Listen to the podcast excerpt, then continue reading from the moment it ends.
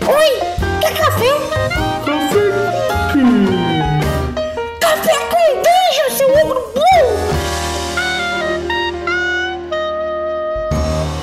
Bom dia, amigos do Regra da Casa. Estamos aqui para mais um Café com Dungeon na sua manhã com muito RPG. Meu nome é Rafael Balbi e hoje eu tô tentando beber um cafezinho aqui, mas tá difícil, amigo. Tá muito difícil. Eu já tentei uma vez, tentei duas, tô a ponto de desistir. Mas eu tenho certeza que o saborzinho no final vai ser delicioso, cara. Esse é o o sabor da vitória. A gente vai falar hoje de dificuldade nos jogos aqui. E para falar disso, eu tô com, com duas pessoas muito especiais que eu já ouvi, já ouvi falando sobre isso. Eu sei que tem opiniões embasadíssimas aqui que vão zerar o, o jogo aqui. Eu vou falar com o Roxo, ainda não vou chamar ele, mas estamos aqui com o Roxo, o Dragão do Espaço, né, na Twitch, o, o, um dos caras aí junto com o Pedroca no Formação Fireball, e também com a Mass Effect do Final Level Cast e do podcast Mass Effect Falando, com esse nome maravilhoso, como o Roxo falou, realmente é muito bom. Mas antes de chamar os dois, eu vou lembrar que você pode se tornar um assinante do Café com Dungeon, picpay.me barra Café com Dungeon, lá você escolhe seu plano, assina, pode se tornar membro do nosso grupo de Telegram, que tem debates muito maneiros, com comunidade grande, curte RPG, e ainda participa de sorteios. Então, picpay- picpay.me barra Café com Dungeon. E é isso, vamos lá. Bem-vinda, Márcia. Muito obrigada. Vamos falar aí de dificuldade. Eu vou aí reclamar um pouquinho de Dark Souls, que eu gosto. Mas vai ser um papo construtivo, eu tenho certeza. Estamos também com o Rochito, como eu falei, bem-vindo mais uma vez, meu caro. E aí, rapaz, e tranquilinho sim! E aí, rapaziada? Massa, vamos falar, vamos falar. Quero falar de Mass Effect, desse nome maravilhoso, e quero falar também de Dark Souls, acho irado. Primeira coisa, eu queria perguntar, Márcia, qual o limite da dificuldade pra você?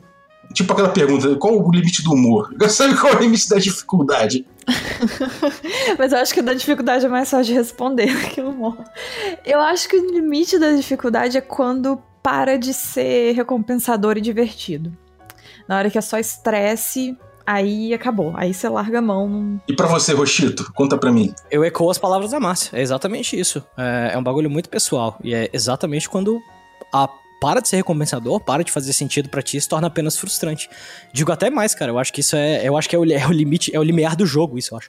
Sabe, tipo, É o limiar da vida. é da vida, vida, é, né? exatamente, é. Cara, eu, eu tenho um sentimento assim com a vida, inclusive, como a Márcia falou. É, tem momentos da vida que eu falo, pô, tá difícil demais, cara. Quero pular, quero pular essa parte. Esse, esse ano tá aqui pra provar. Esse ano tá aqui pra provar. Tudo que eu queria era aparecer um, um Toad no cantinho da tela falando assim: Você quer ajuda pra passar dessa fase? E eu ia falar assim: Por favor, passe tudo pra mim. É, cara, uma pergunta a respeito disso aí. Pra vocês, a dificuldade. Bom, eu acho que é, é, é um senso comum, como vocês falaram até agora, assim, me parece que vocês concordam que dificuldade limita experiência, né? Ou não? O que, vocês acham sobre isso? Eu acho que não é uma questão de limitar a experiência. Assim, né? Eu acho que existe uma experiência que você só vai ter com aquela dificuldade. Mas eu acho que você. Aí a gente vai entrar né, naquela discussão pesada da galera de mexer em níveis de dificuldade e tal, de poder ajustar isso. Mas eu acho que você só vai ter uma experiência, dependendo do jogo, não é todo jogo, que eu acredito isso, mas alguns jogos você só vai ter aquela experiência daquele jeito que o desenvolvedor imaginou na dificuldade que ele colocou, mas eu acho que você ter opções de outras dificuldades é, não vai perder por completo a experiência. A pessoa vai ter noção de que talvez ela viu como é a dificuldade mais difícil, né? E- ela optou por não fazer porque não é a coisa dela. Mas aí ela tem noção disso e ela consegue ter uma noção de como seria essa experiência de uma forma que seja menos estressante e mais divertido pra ela. Então acho que não limita. Eu acho que vai ser diferente, mas eu acho que dá pra. o- A perda é menor, assim, do que se não tiver nenhuma. É, tem uma galera falando de gatekeeping, né? De que uma dificuldade muito alta, tipo numa série Souls, por exemplo, isso pode servir de gatekeeping, pode impedir que certas pessoas tenham acesso a- ao jogo mesmo, que não consigam jogar e tudo mais. É, tem a galera que realmente, tipo, tem alguma deficiência, alguma coisa aí. Isso realmente você vai impossibilitar que essa pessoa chegue perto do negócio. O outro, outro rolê que é uma dificuldade alta também, ela, tipo, se ela, ela- mexe contigo diretamente, ela vai. É porque a dificuldade alta também, ela vai mexer diretamente com a Não é com a tua paciência, digamos assim, mas ela vai tocar mais no teu cerne, assim, né? Ela não vai ser tipo.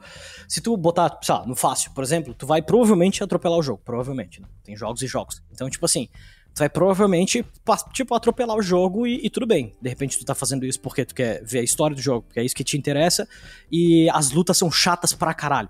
Sabe, tipo, de repente as lutas ficaram muito chatas no jogo, mas a história é muito boa. Então tu, tipo assim, tu não tem nada a ver o, o que tu vai fazer. Sabe, não tem por que botar no difícil, não tem por que estar no difícil. Mas o difícil ele vai mexer com o teu cerne mais do que, digamos, outras dificuldades, né? O mais difícil vai mexer mais do que outras dificuldades mexeriam. Que é aí onde, tipo assim, eu acho que essa impressão de limite aparece. Saca? Porque justamente, tipo, tu vai olhar e falar, beleza, eu tô. Eu tô de frente pra, pra alguma coisa que, que tá batendo em mim. Né? Que tá, tipo, que tá disputando comigo, digamos assim. Sabe? Eu não tô só literalmente andando pra frente e deu. Mas eu acho que eu acho que esse limite, digamos assim, ó, essa experiência ela também é maleável.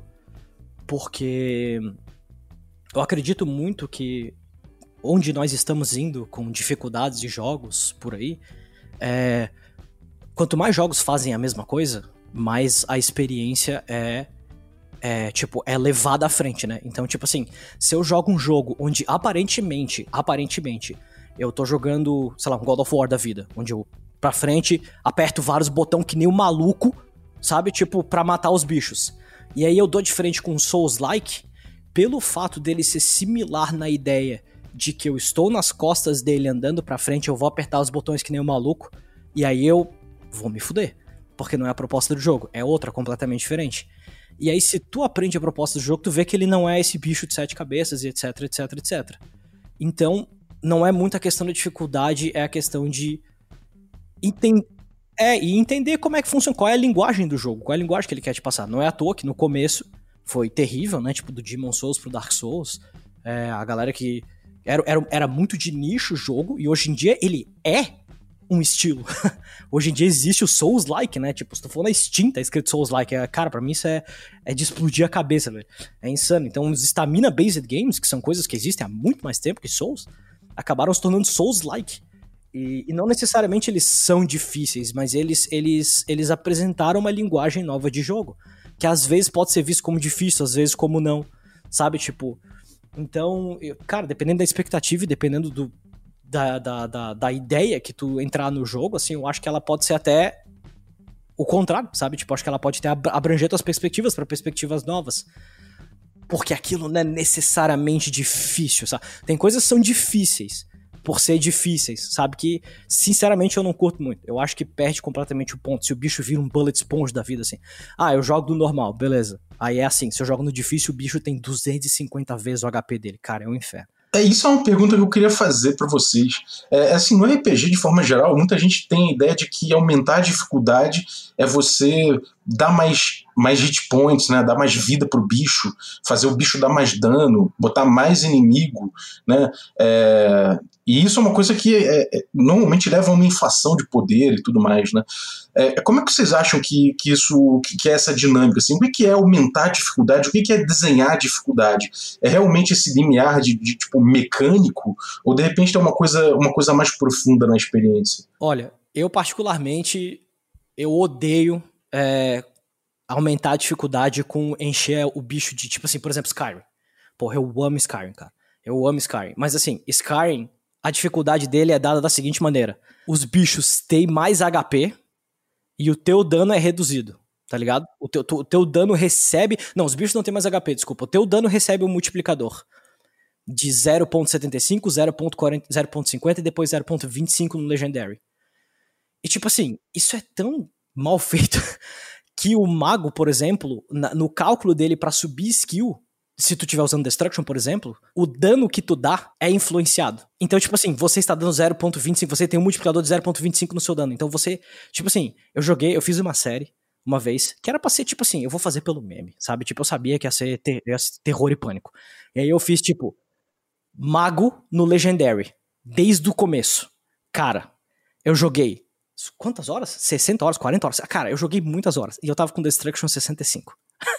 Tipo, eu não consegui nem chegar no 100 no bagulho. E eu não dava nada de dano. Eu só consegui fechar essa porra porque eu invocava um, um bicho e o bicho vinha no Legendary. Então, eu era o companion na história.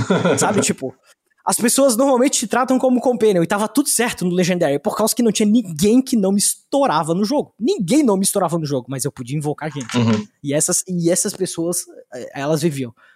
Então, eu particularmente, em termos de mecânica, eu gosto muito de como o WoW faz, sabe?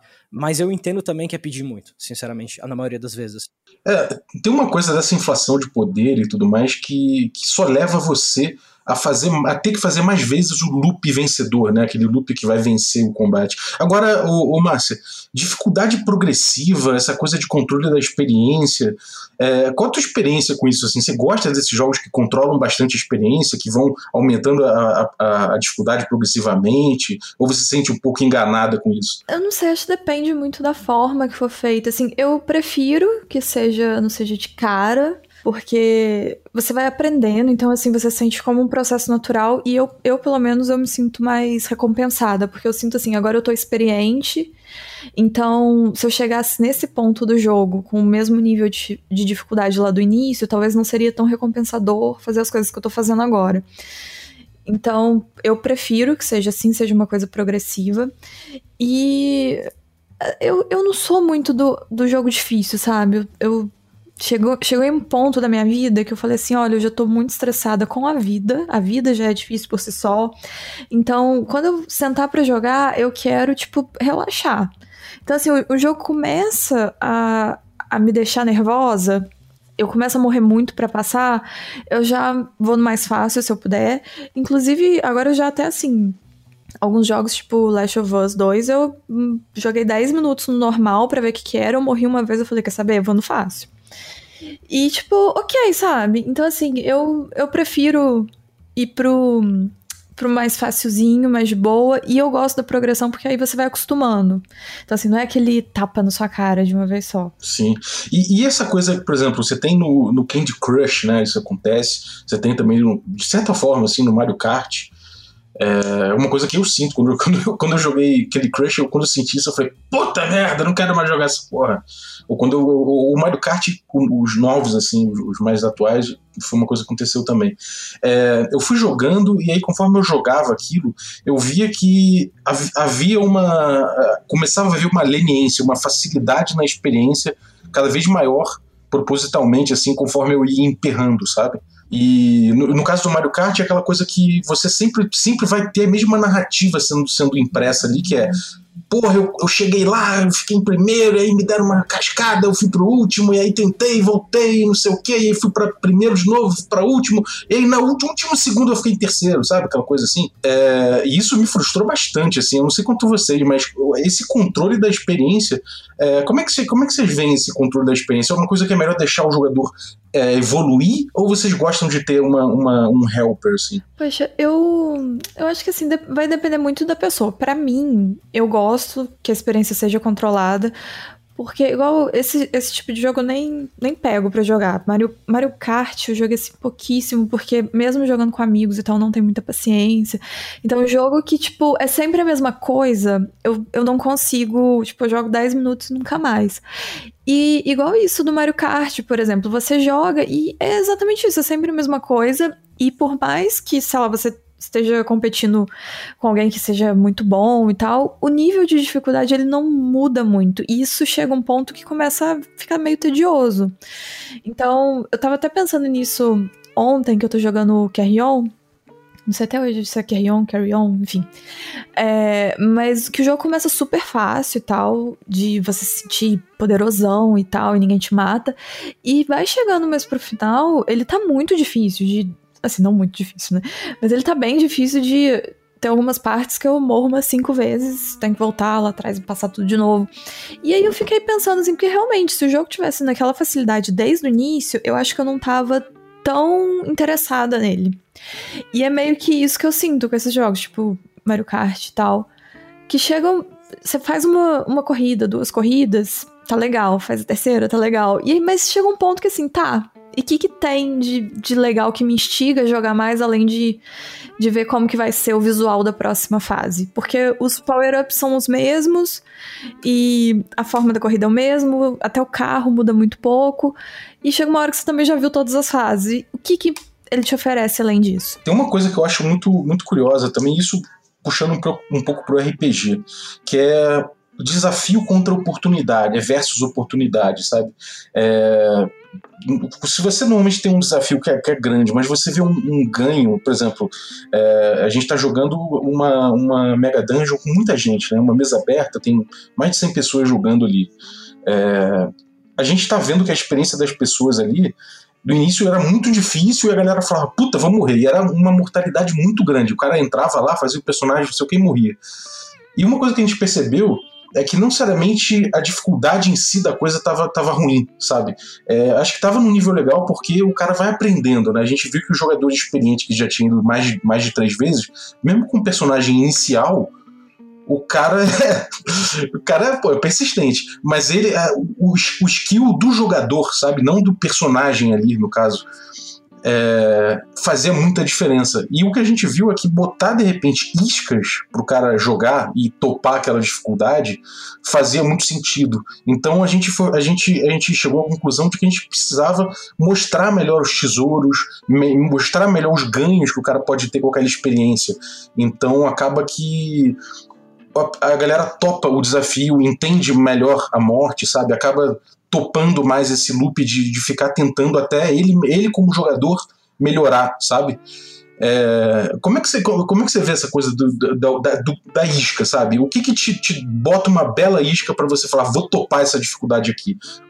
A Márcia falou que tem a coisa que, é, que quando é muito fácil não tem essa isca. Agora, o que que faz você topar uma dificuldade foda, insana? Cara, depende muito. É, curva de dificuldade é um negócio que é.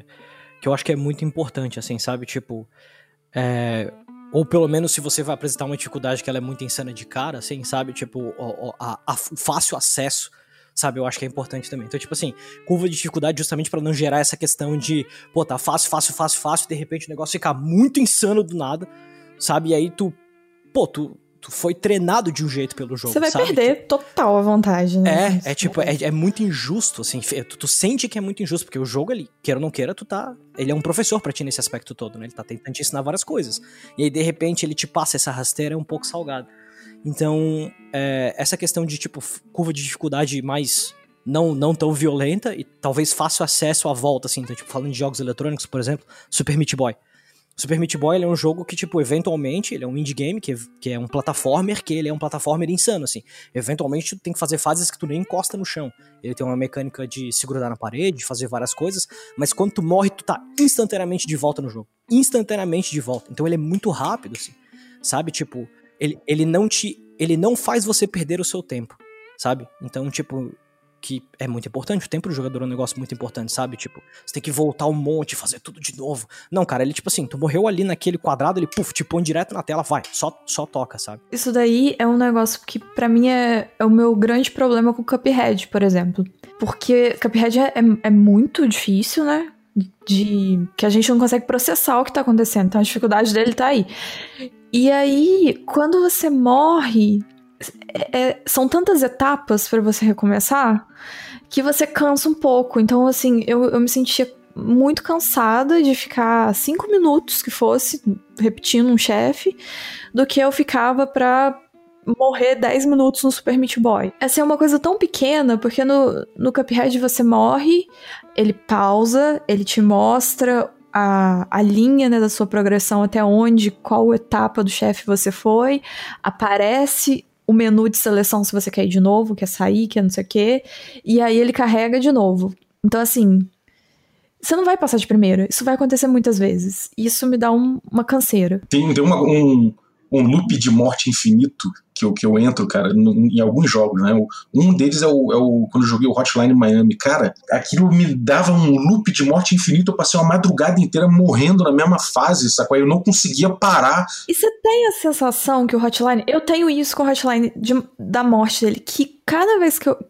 A morte no Hotline ser da forma que é, me dá um. Uma. aumenta a minha vontade de, de terminar a fase. Porque me dá uma raiva de. Mas é uma raiva boa, sabe? Então, assim, eu acho que a, a morte no Hotline ela é de uma forma que vira mecânica dele. Tipo, ela vira um estimulante. Então você já tá ali naquele clima, aquele sangue jorrando, aquela música eletrônica. E aí quando você morre, aquilo te dá uma explosão de, de uma adrenalina, você fala, agora vai. Sim, cara.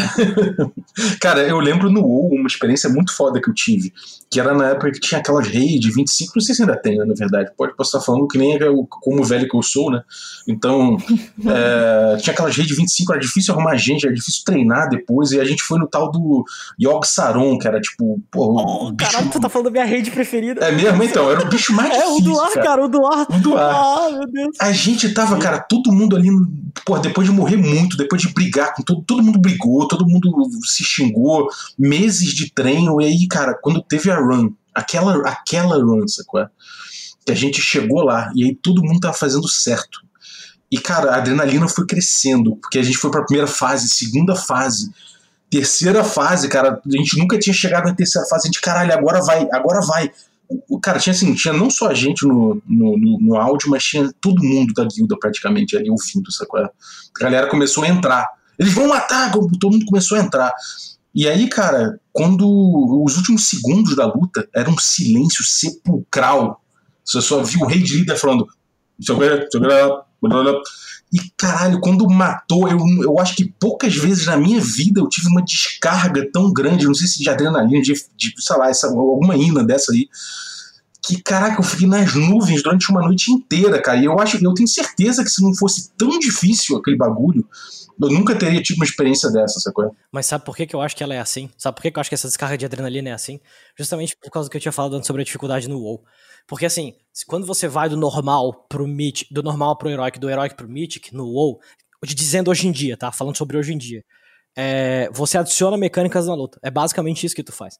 Sabe, existem mecânicas que elas estão sendo adicionadas na luta. O boss dá mais dano, tem mais vida, mas tu contorna isso com gear, então isso não é tão, tão problema.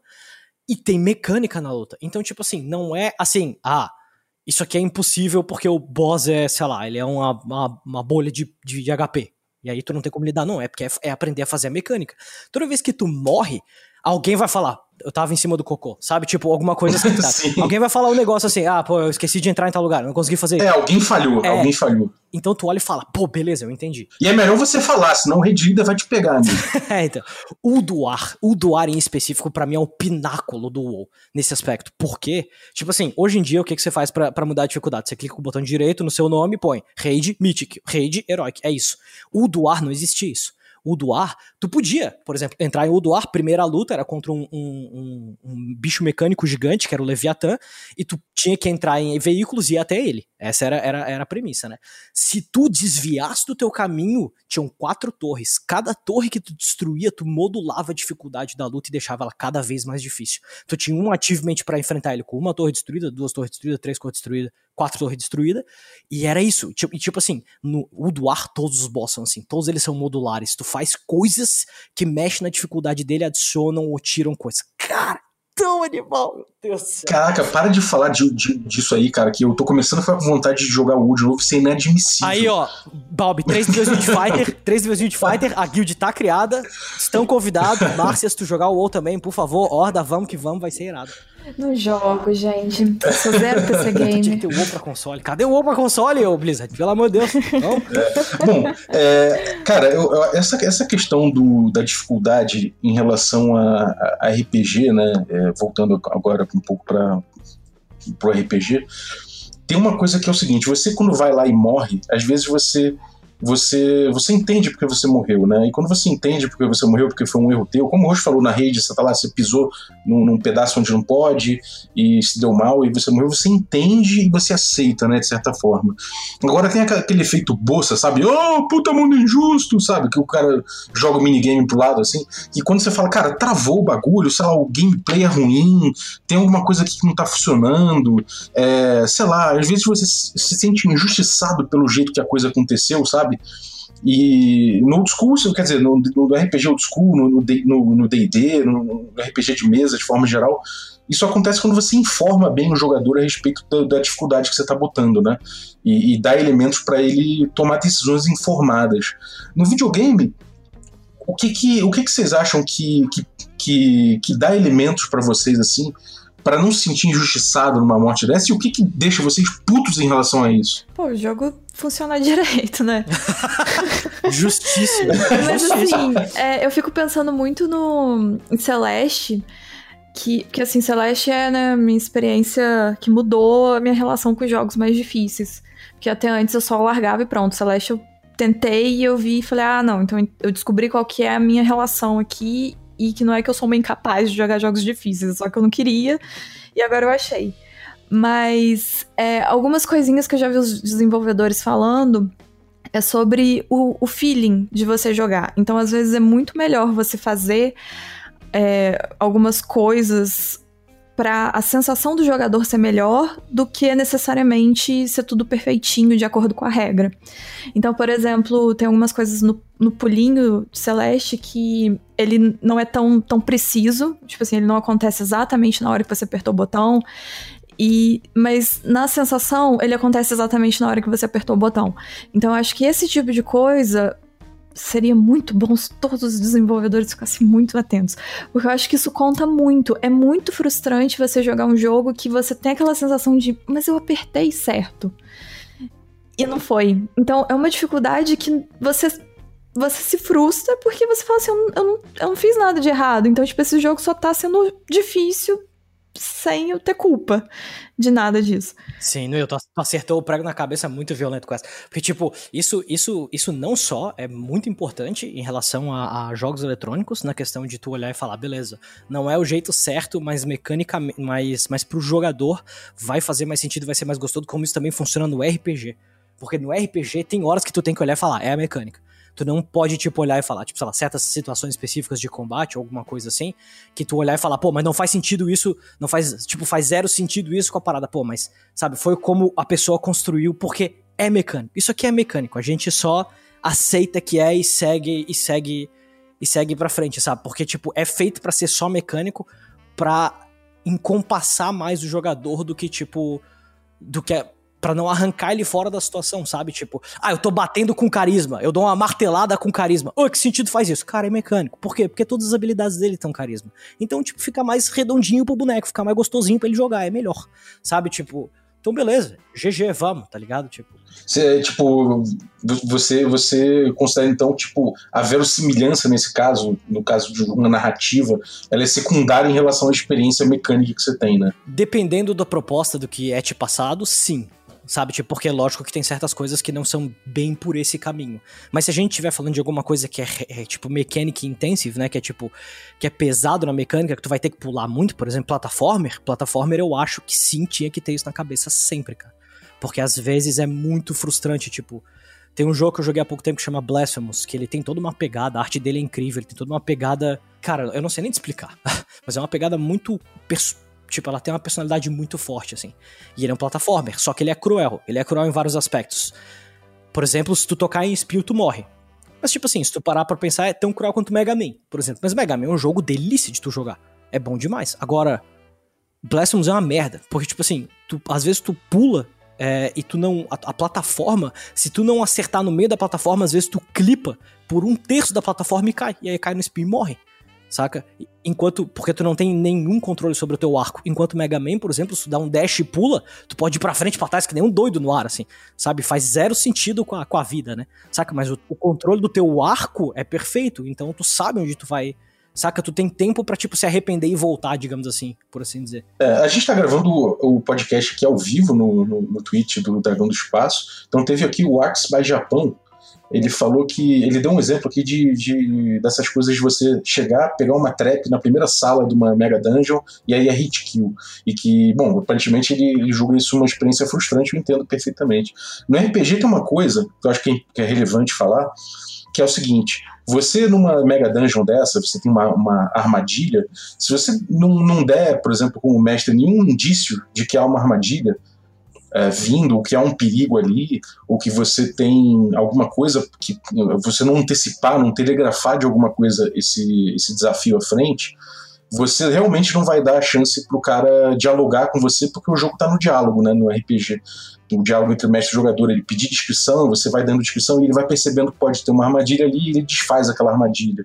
Então, se você confiar somente na mecânica nesse ponto, né, você vai ter frustração, porque você a mecânica pura é muito cruel nesse jogo.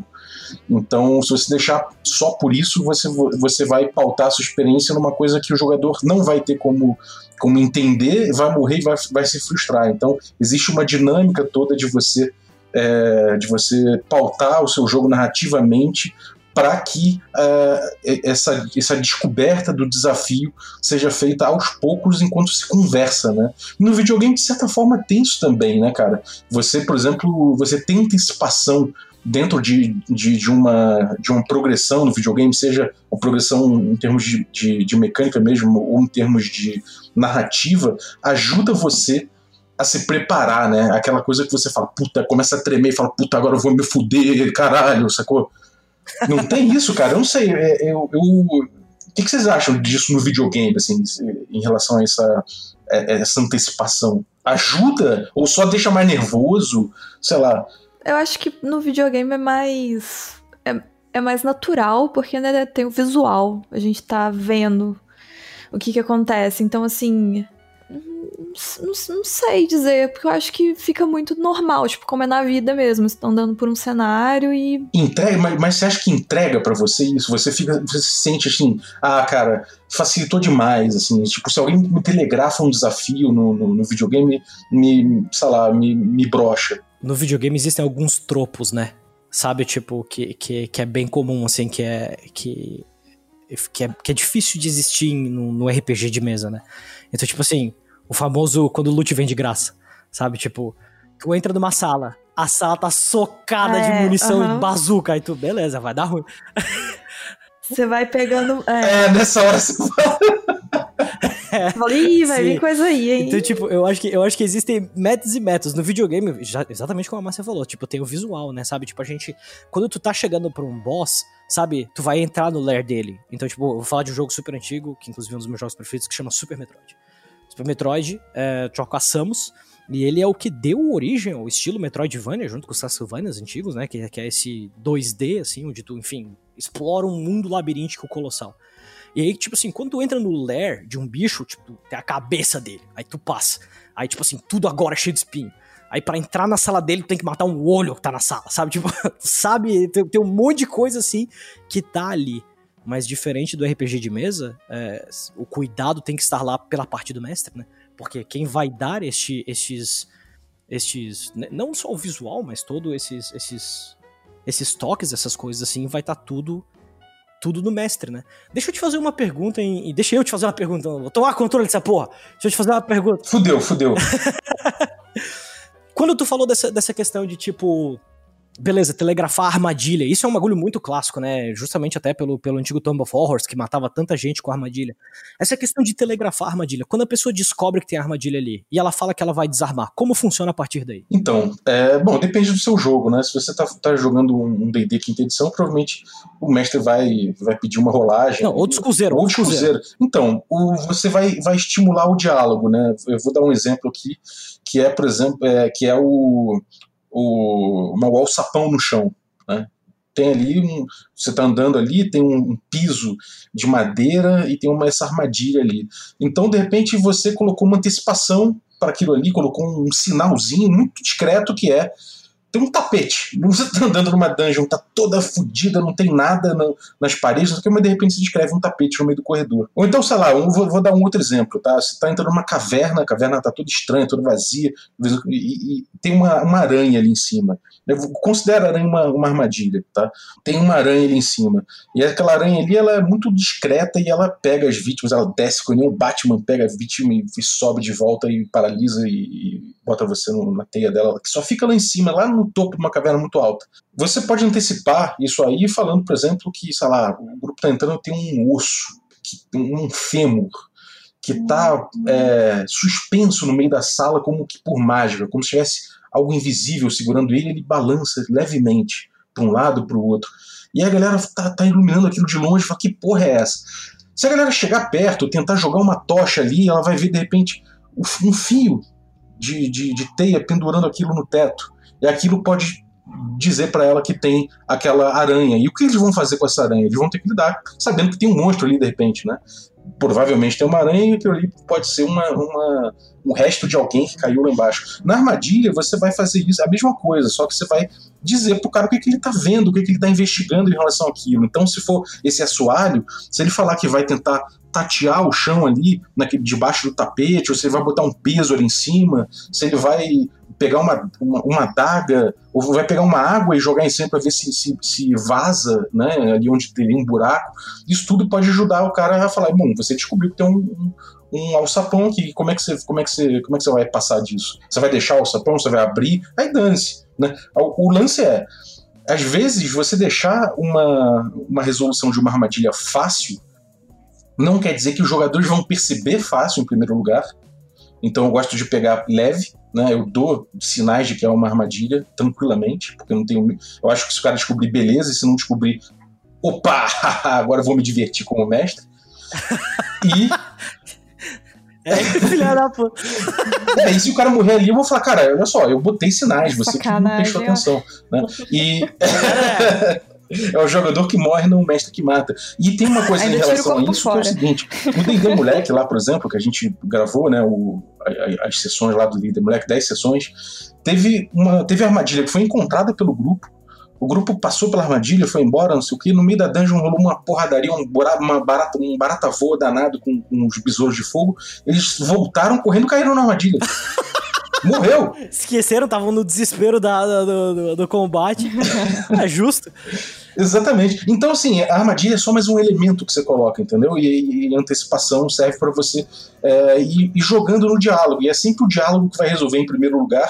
E no old school, suplementar, suplementarmente, você usa o sistema que é que normalmente entra duro com uma mecânica de risco. Né? Então, o old school é um estilo diferente. No D&D quinta edição, o cara pode descobrir que tem um alçapão, você fala, bom, rola aí pra ver se você consegue destravar a sua armadilha. Então, cara, eu acho genial a questão do cara falar, beleza, eu vou desarmar. Aí tu pergunta, como é que tu desarma? Eu desarmo assim, tu fala, beleza, tá desarmado. Tipo, eu acho muito foda. Porque o cara achou, tipo, eu acho que é a recompensa. Particularmente, depois, eu, eu cheguei a ouvir falar sobre isso. Uhum. Uma, alguma vez, em algum lugar, eu cheguei a ouvir falar sobre isso, sobre essa questão do tipo, do não teste pra, pra, pra armadilha. Que, tipo, o negócio é descobrir ela. A partir do momento que tu descobriu, tu desarma ela e deu. E eu só uso assim agora. Uhum. Se eu for mestrar e alguém falar, tipo assim, ah, beleza, eu vou, tipo assim, a, a, a brincadeira tá na procura. A partir do momento que ele acha, velho, tu sabe como, sei lá, bom ladino que é, sabe desarmar essa porra, foda-se. Sabe, tipo, isso aí agora a partir do cara, foda É, e aí, tipo, você deixa isso aí andar, né? Agora, é, uma pergunta a respeito de, de, de mundo aberto, né? A Márcia falou que não curte jogo de, jogo de, de, de PC, né? Mas deve, eu sei que tem jogos assim também em videogame, né? É, como, por exemplo, o EVE Online, vocês, vocês já ouviram falar desse jogo? Cara, ele é um jogo de mundo aberto, ele é, tipo, ultra narrativa emergente, né? Nada do jogo praticamente é feito pela empresa, tudo é, é feito pelos jogadores ali, construindo aquele mundo. E tem uma questão muito, muito bizarra que é, o jogo é tão, tão vasto em suas possibilidades. Você pode virar um caminhoneiro, e se você vira um caminhoneiro, tem contratos de frete para você fazer, você tem que lidar com certos piratas espaciais que vão te atacar, você tem que. E aí você vai e conversa com os caras que constroem escudos de voo específico. Ou se... Enfim, cara, é, é muito complicado e é uma vasta. E ele não é complicado porque necessariamente ele é um jogo com dificuldade impressa nele, mas ele é complicado porque ele é muito vasto. O que, que vocês acham disso, assim, de, dessa, de, dessa, desse jogo que abre o, as, as possibilidades para você e fala: vamos lá, agora você vai escolher a tua dificuldade aqui dentro. Como é que vocês encaram isso? Isso, isso tem apelo para vocês? Ah, eu acho que é muito questão de estilo, né? Eu acho que aí depende porque a dificuldade é muito relativa também. Eu não sei se eu acharia isso como um ponto de dificuldade, talvez. Ele ser amplo, é, né? ele ser amplo, não sei, acho que seria uma eu, eu encararia mais como uma característica, talvez, mas não sei se me pesaria na questão de dificuldade. É, porque eu acho que, tipo, isso é uma coisa que, assim, você pode meio que largar de lado, sabe? Tipo, uhum. o jogo é muito amplo, então você tem a possibilidade de muitas coisas, mas você não é obrigado, né? De certa forma. Você escolhe a sua experiência. É, eu acho que a questão de quanto mais amplo é um jogo, mais personalizado você consegue fazer a sua história, assim, de certa forma. Que ele te dá muitas possibilidades e você joga do seu jeito. Então, acho que não me pesaria tanto. A não ser que você seja uma pessoa que, que realmente quer ver tudo, quer fazer tudo, e aí já vai ser um, um empecilho, de certa forma, que aí você realmente vai ter que se dedicar mais e vai acabar ficando um pouco mais complexo. Mas eu acho que por ter essa questão de ter essa liberdade, não, não me pesaria tanto como um jogo difícil. É, é, a minha experiência com, com o Eve foi, foi muito frustrante por conta disso, sabe? Porque. A minha também. ah, você teve? Conta aí. é, então, tipo, cara, o Eve, assim, eu, eu acho o jogo maravilhoso, porque ele é bonito pra caralho, ele é gigantesco, ele é colossal nesses aspectos e tudo mais. Mas ele foi para mim o muito abrangente. O tipo assim, tá, eu, eu não sei o que fazer. Sabe? Tipo, eu, eu sentia que o que eu fazia era completamente irrelevante talvez, assim, não sei, sabe? Tipo, e eu sei que eu tenho a minha progressão, sabe? Eu sei que eu tenho a progressão das naves e posso ter naves maiores e fazer o comércio e fazer todo esse rolê e tudo mais. Só que ele é um jogo que ele ele é devagar para caralho, assim, sabe? Tipo, no começo, digamos assim, tu vai enfrentar piratas, tu seta coisas, né? Ah, vai atacar, aí o teu bicho fica orbitando ele, aí tu pede pra orbitar também, vocês ficam girando uma cara, aí pis, pis, sabe, não é aquela batalha de nave com ação pra Sim, caralho, saindo não, meio, não é. é. Sabe, tipo, é bem bem slow pace. É, cara, tá assim. eu acho que pra ele ser mais para ser mais maneiro em relação a isso aí, quer dizer, eu acho maneiro o combate dele, porque por mais que seja lento, né, é, é, é Kubrick, né, é tipo espaço Kubrick, né, filme do Kubrick, devagar, precisamos se movendo, mas ao mesmo tempo tem tomou um tiro, teu escudo tá caindo, e você fala, caralho! Puta merda, tipo, é, é muito, eu, eu, acho muito tenso. E você se perder ali, você perde tua nave, teu investimento, você pode perder, tipo, bilhões ali, né? Então, é, isso é uma parada muito tensa. Mas, enfim, eu, eu sou encantado por esse jogo, tenho uma vontade imensa de, de morar lá dentro, mas eu não consigo. Não consigo, sabe? É tipo uma parada que vai ficar para sempre na minha, na minha listinha de coisas que eu não fiz na minha vida, sabe? Ele toca também no, no, num lugar para mim que é muito, muito sensível, que é tempo real. Saca para fazer coisas, tipo, tu evolui skills no Eve com o tempo da vida. É. Sabe, tipo, tem skill que leva dois meses para evoluir. Real, dois meses da nossa vida. É que você injeta lá, skill, Você né? não faz mais nada. É, e você fica lá. E é isso aí. Ela vai daqui dois meses, ela vai estar tá pronta. Para mim é um, é um pouco demais. É. é. mas eu acho que no futuro a gente vai morar no Eve, todo mundo, sabe? eu acho que a evolução do planeta leva para lá. Por, por, por, pior que seja. A nossa consciência vai ser fazer um upload pro Even, vai. Eu tenho Caraca. certeza que o nosso futuro vai ser algo do tipo. É, cara. Ó, eu vou recomendar vocês dois aí, vejam, por favor. Procurem esse, esse curta chamado Humanity Good Ending. É isso. E ele fala a real, ele manda a real do que vai acontecer. Sério. Depois vocês procurem aí, quem tá ouvindo aí também procure, porque vocês vão pirar com isso. Humanity Good Ending. Mas enfim, vamos dar uma, vamos dar uma fechadinha aqui, porque a gente já tá chegando no, no estouro aqui. Eu queria fazer uma pergunta assim sobre anger management, sobre controle do ódio. Você já teve algum episódio, Márcio? De raiva? Pô, tive jogando Cuphead. Abre jogando... o coração, o que, que você fez? O que que você, como é que você reagiu? Olha, eu, eu fiquei muito puta. Eu só não. Eu só não quebrei o controle, né? Porque custa dinheiro. Mas. E eu já tive um, um, um episódio desse com Cuphead mesmo, com muita gente na minha casa. A gente ficou um dia inteiro, tipo assim, cinco horas direto, seis pessoas tentando passar de um boss do Cuphead e a gente não passou. Então foi assim, um sentimento em conjunto, foi uma coisa horrível. um delírio coletivo foi, de raiva. Assim, nossa, né? foi assim, a experiência, pelo menos tava, a gente, né, tava junto. Mas tive com Cuphead, tive com Bloodborne, Bloodborne eu fiquei muito puta e eu joguei, tipo assim... Eu, eu coloquei fogo no meu videogame mentalmente. Eu sei, eu sei. e com Celeste, Celeste eu passei mal. A, a, primeira vez que eu, eu ainda não tinha dominado as minhas emoções, eu passei mal real, de ter vontade de vomitar e de Caramba. ficar com o coração acelerado. Eu tive isso. Então, assim.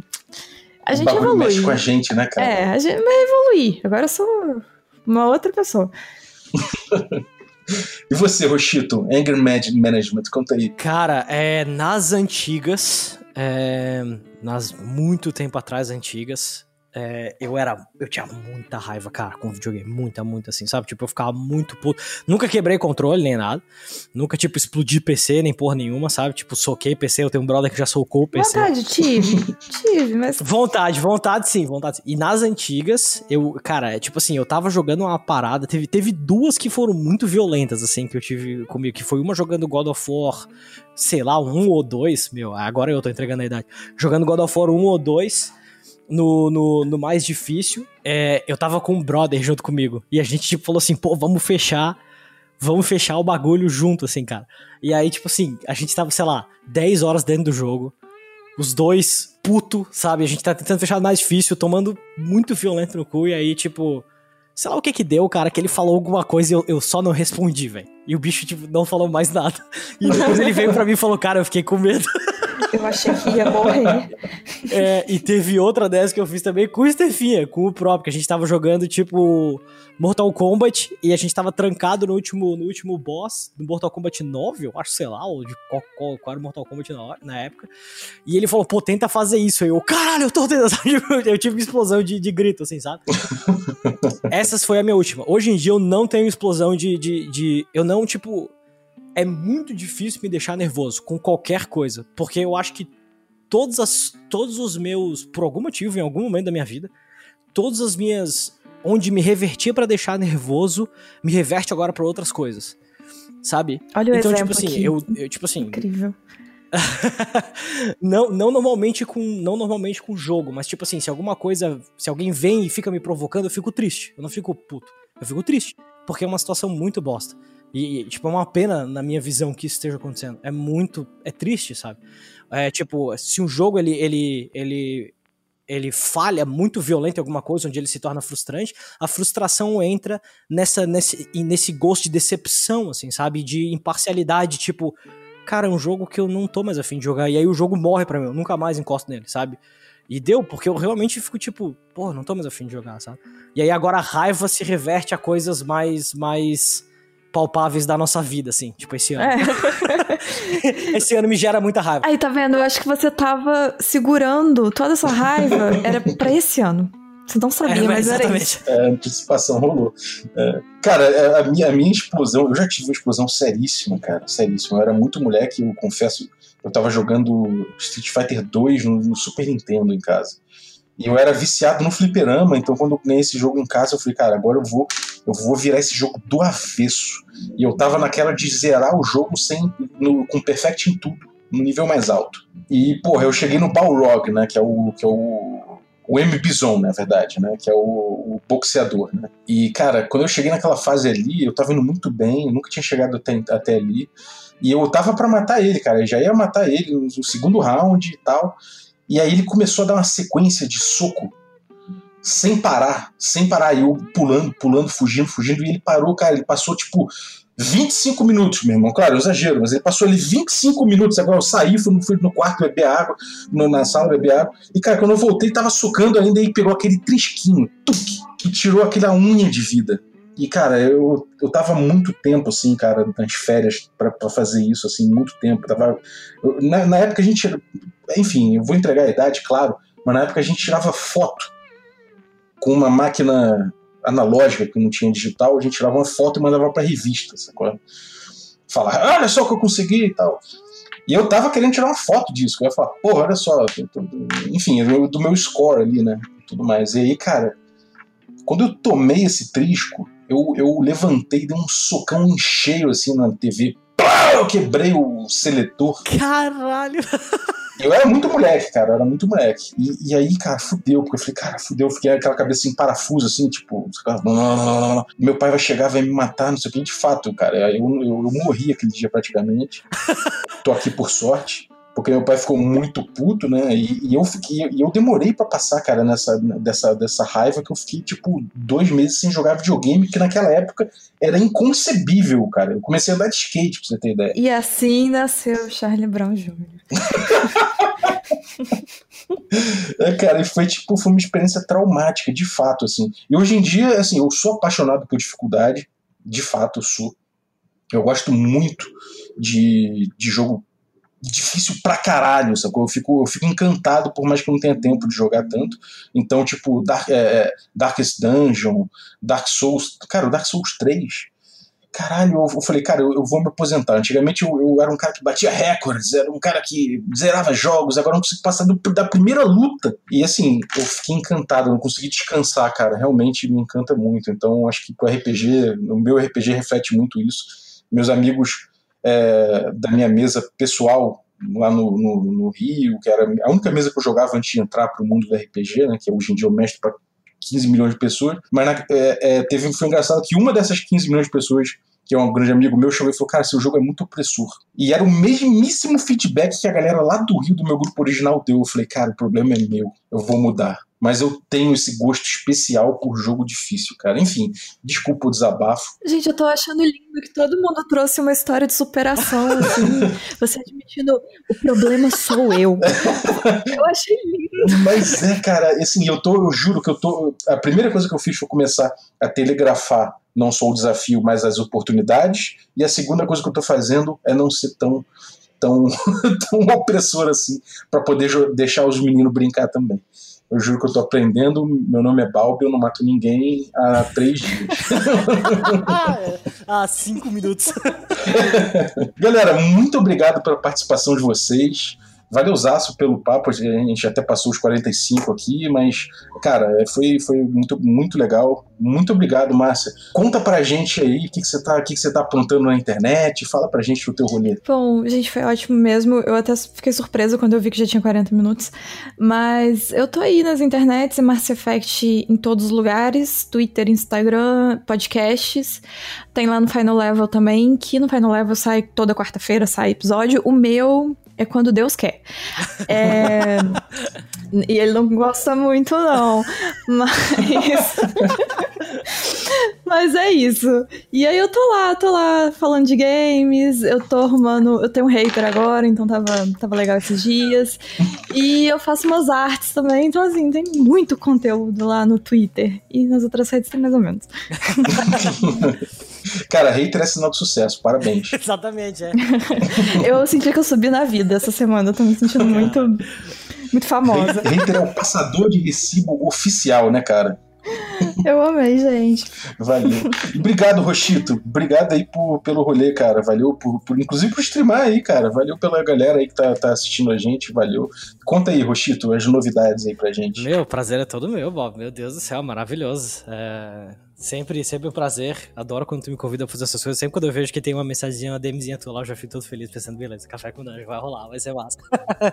é, pô, é um prazer streamar, é conteúdo bom pra caralho, de novo. É, o Pedroca já falou isso e eu eco as palavras do Pedroca, um dos melhores podcasts de RPG que tu vai ouvir na tua vida. Bob Post Conhecimento, muito bom. Inclusive, tem, junto com o Thiago Rosa, uma das palestras que moram no meu coração por causa da famosa frase do mago no old school, quando você tira um de vida, você só tem dois estados, ou vivo ou morto. Pra mim isso vai ficar eternamente no meu coração, velho. Então, é um prazer, velho. Cara, eu tô num projetinho aí de stream o ano todo, eu tô streamando literalmente todos os dias do ano. Eu estou contando os anos aqui embaixo, decidi fazer isso no ano bissexto. Esse ano de bosta ainda é mais, é mais comprido que o normal.